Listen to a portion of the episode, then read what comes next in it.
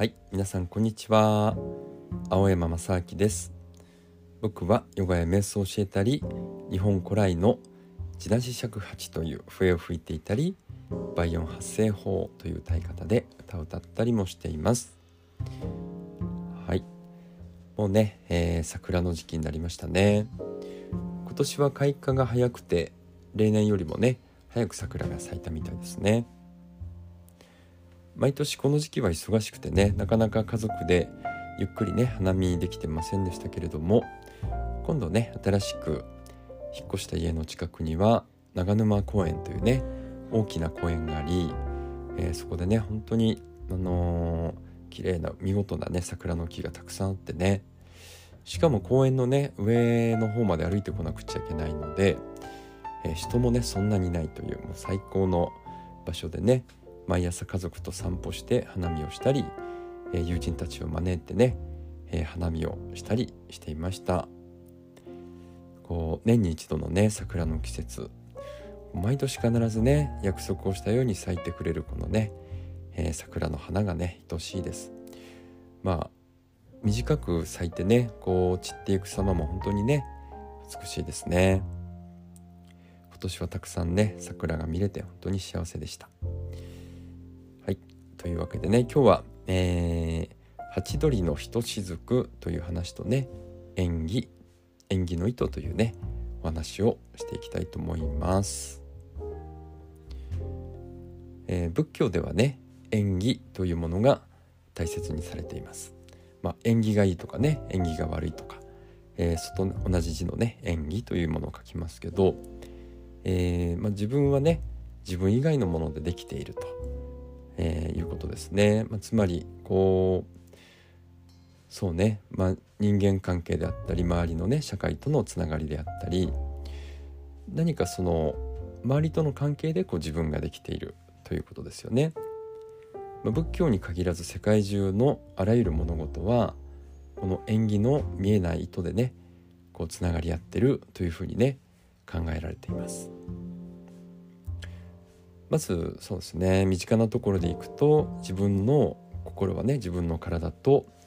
縁起の糸で結ばれています。なのでねこうお酒ばっかり飲んでたりねまたは甘いものばっかり食べているとねえー、健康が損なわれますしまあ毎朝ヨガをして 体を整えればね心も整っていきますよね。もう心と体はね一つの、えー、糸でね結ばれていますよね。これは明らかですね。そして体というのは今自分が置かれている家庭とか社会とこの縁起の糸で結ばれています。もう家族ともね結ばれてますよね。家族がえー、元気ないと心配になりますしね。家族が幸せであれば自分もねあの幸せになりますから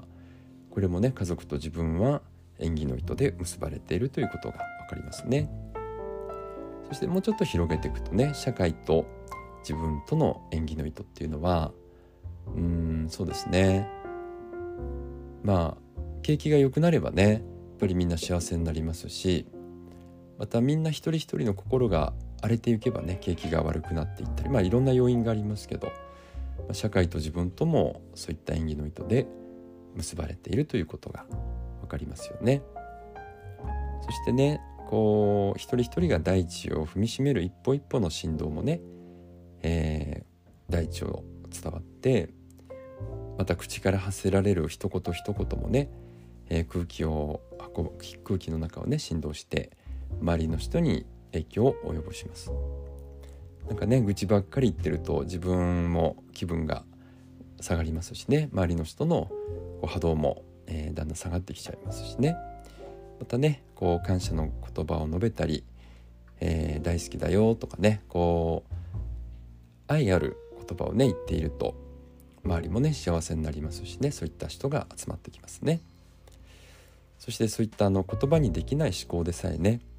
何か思ったことというのは時空を超えてね宇宙の彼方へと広がっていきます、まあ、そういったね、えー、目に見えないものでお互いにねつながり合って影響してし合ってるっていうのがねこう演技ということですけれどもね、えー、先日あのポッドキャストでねこの一つ前の話聞いてもらうとね、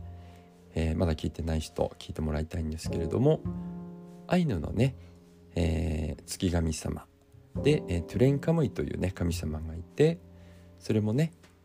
あの、人と人と縁起で結ぶという神様でねその話をしました。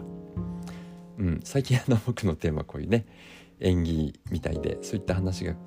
聞くとねパッとこう心の中に飛び込んできますね。うん、でトゥレンカムイっていうのはね、まあ、もう一回ちょっとお話簡単にねしておくと、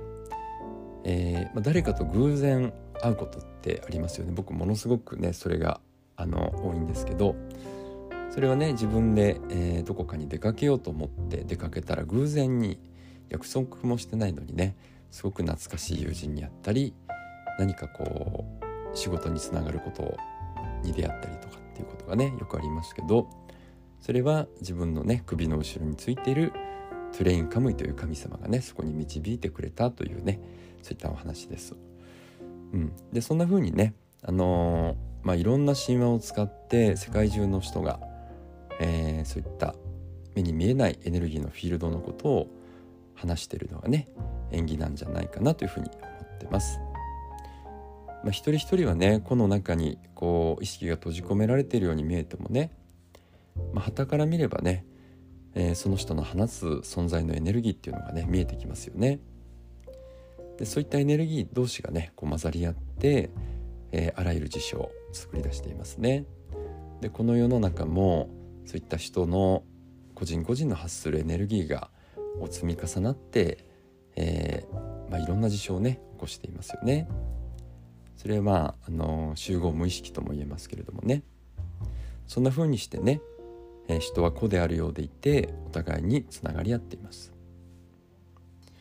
毎年あの満開の桜の下にはね、えー、たくさんの人が集まってね幸せなひとときを過ごしています、うん、満開の桜の下に行くとなぜかねこうふわーっと気持ちがほぐれて何、えー、とも言えないねこう心の広がりとこう時間を忘れてつながり合えるようなねそんな幸せな気持ちになりますよね。でその桜の花っていうのはね言葉を何も発してなくてもねあの SNS で集客したりしてないんですけどね、まあ、るがままにね、自然に咲いてるだけで人がね自然に集まってそしてねその、えー、人々の心を温めてねくれていますよね。先日ですけれどもねあの地なし尺八僕が吹いている、えー、竹の節を抜いただけのね尺八ですけどもねこれが意外とヨーロッパとか、えー、世界中に愛好家がいまして日本よりももしかしたらねもう世界の愛好者の方がね多いんじゃないかっていうぐらいなんですけどその地なし尺八つながりのセルゲイさんという方がいてね、えー、自国を守るために戦争に行くことになりました。で今、えー、イギリスに住んでるね、えー、キクデイさんというね、えー、ヨーロッパでね尺八指導されてる方からメールがあって彼にねビデオメッセージをね送ってほしいということで、えー、僕はセルゲイさんのご無事とね、えー、世界の平和を祈って古典本曲の「えー、虚礼」というね曲を吹きました。うん、そうね。まあ正直ねこうなんかの役に立つかなと思ってね、まあ、微力ながら、えー、セルゲイさんの役に立てればいいなというふうにね送ったんですけれどもすごく喜んでもらえたみたいでね。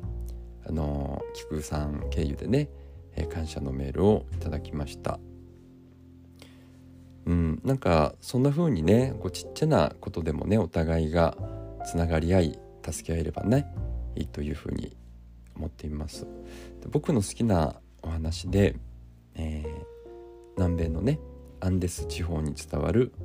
ハチドリのひとしずくっていうお話があるのでご紹介します。えー、これはねあの国分寺のねカフェスローでもおなじみの辻真一さんがね辻真一さんが日本に紹介してくださったね、えー、お話です。森が燃えていました。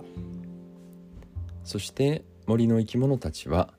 我先に我我先にとね逃げていきました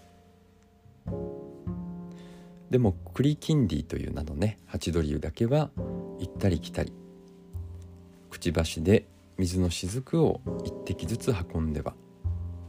火の上に落としていきます。動物たちがそれを見て